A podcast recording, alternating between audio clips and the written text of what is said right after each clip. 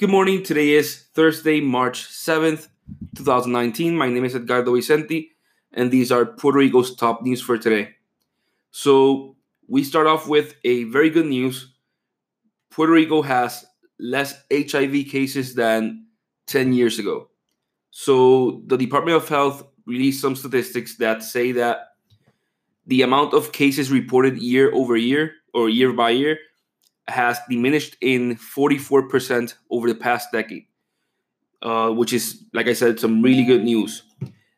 We still have about 500 cases reported yearly, and the Department of Health estimates that there are about 1,900 people who live in the island who have the virus but don't know it. Um, so there's still work to be done, but a 44% reduction over a 10 year period is great and even more when you look at US statistics, which say that in the US, cases have remained stable over the past 10 years, so they have made no progress in lowering the amount of cases per year reported. We move on to we talked about yesterday about the Vieques and Culebras problem with the with with the supply boats. Um, it turns out the governor yesterday uh, acted and, and, and asked the National Guard to send help. The National Guard sent two boats with supplies. Uh, when when they got to Vieques, the mayor of Vieques was pretty much pissed, I would say, and he was saying that it was a joke that they sent these two National Guard uh, boats, that it was just like a publicity stunt because these boats were too small to carry meaningful supplies. They couldn't even carry a tanker with with fuel, which is one of the main needs of the island and so he was just pissed. And I, when I, while I was reading, I was like, "Why are you so pissed? They're they're helping you out. There's nothing they can do." Well, it turns out there actually is something they can do.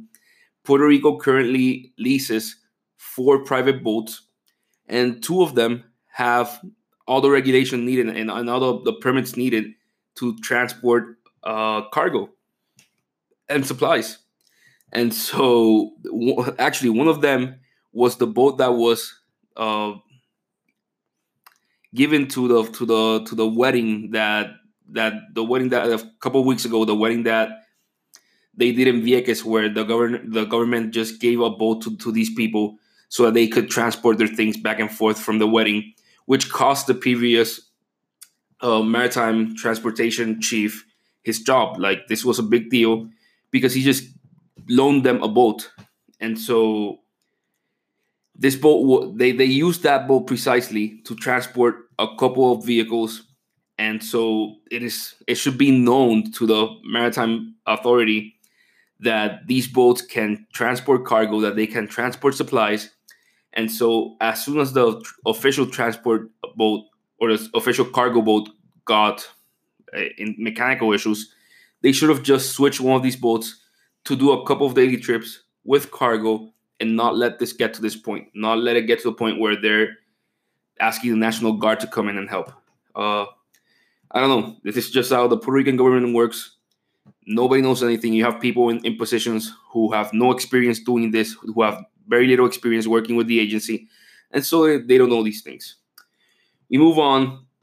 Bernie Sanders and Nydia Velázquez just put forth a project in the Senate and, and, and the House, which is looking to put SNAP, Puerto Rico into SNAP. So they're bringing looking to change from Puerto Rico from NAP to SNAP. This is a problem we've been talking about for the past couple of weeks. Puerto Rico is under NAP, which means that we get a lump sum amount to give out as uh, food benefits, food stamps. But Puerto Rico has a lot of people who are living under the, the poverty line.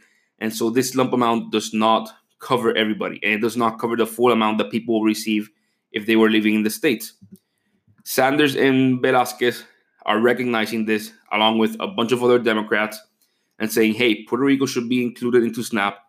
People who are living under the poverty line should not be being discriminated against.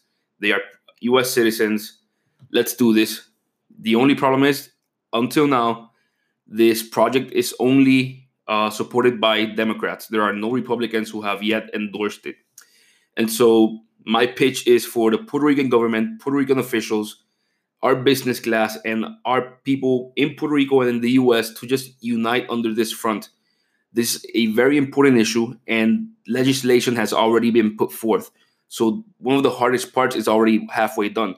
We just have to everybody get behind it, leave all the other issues behind, leave primaries and plebiscites and the the cockfighting thing, everything else, just leave it out of the picture. Don't talk about this. Just focus on SNAP. And we might be able to pull this off, get some more support from Republicans, and get this done and help the Puerto Rican people. We move on. Um, like we said yesterday, the the Senate is now going to look at the new civil code. It was approved by the House. There are a lot of issues with it, a lot of changes, and so um, a good thing is that Schatz, which who is the Senate Majority Leader in Puerto Rico, said that he will be holding uh, public hearings about this issue, which is great because the we need we need to have a coherent uh, conversation about the civil code. It actually needs to be a conversation. It can't just be people going there and then turning like just listening but not really listening. It actually needs to be a conversation. This is a very important issue, which takes me to my next point. And Noelia is saying that Schatz anticipated that this project will be approved at the same time as the budget, as the new budget for for the for the for the next year, and the incentives code and the new incentives code. And I think this is very very worrisome because the civil code is important enough, or that you don't want people bullying things into the civil code because I am leveraging something else in the budget over you or leveraging something else in the incentives code over you. So if, if you put all these three projects together, it will un- undoubtedly open up to to politics and to people just using leverage to say, "Hey, I will vote for this in, in the in the in the budget. If you vote for this in the in the civil code, I will vote this out in the incentives code. If you vote for this in the civil code, or vice versa." I think that is very worrisome the civil code is way too important to let this happen.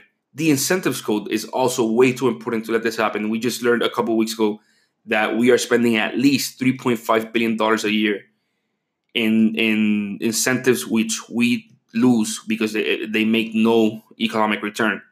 So these are things that are way too important to just let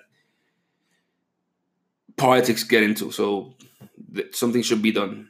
Uh, another news, there was a fire yesterday in, in, in between Carolina Canóvanas and Loiza.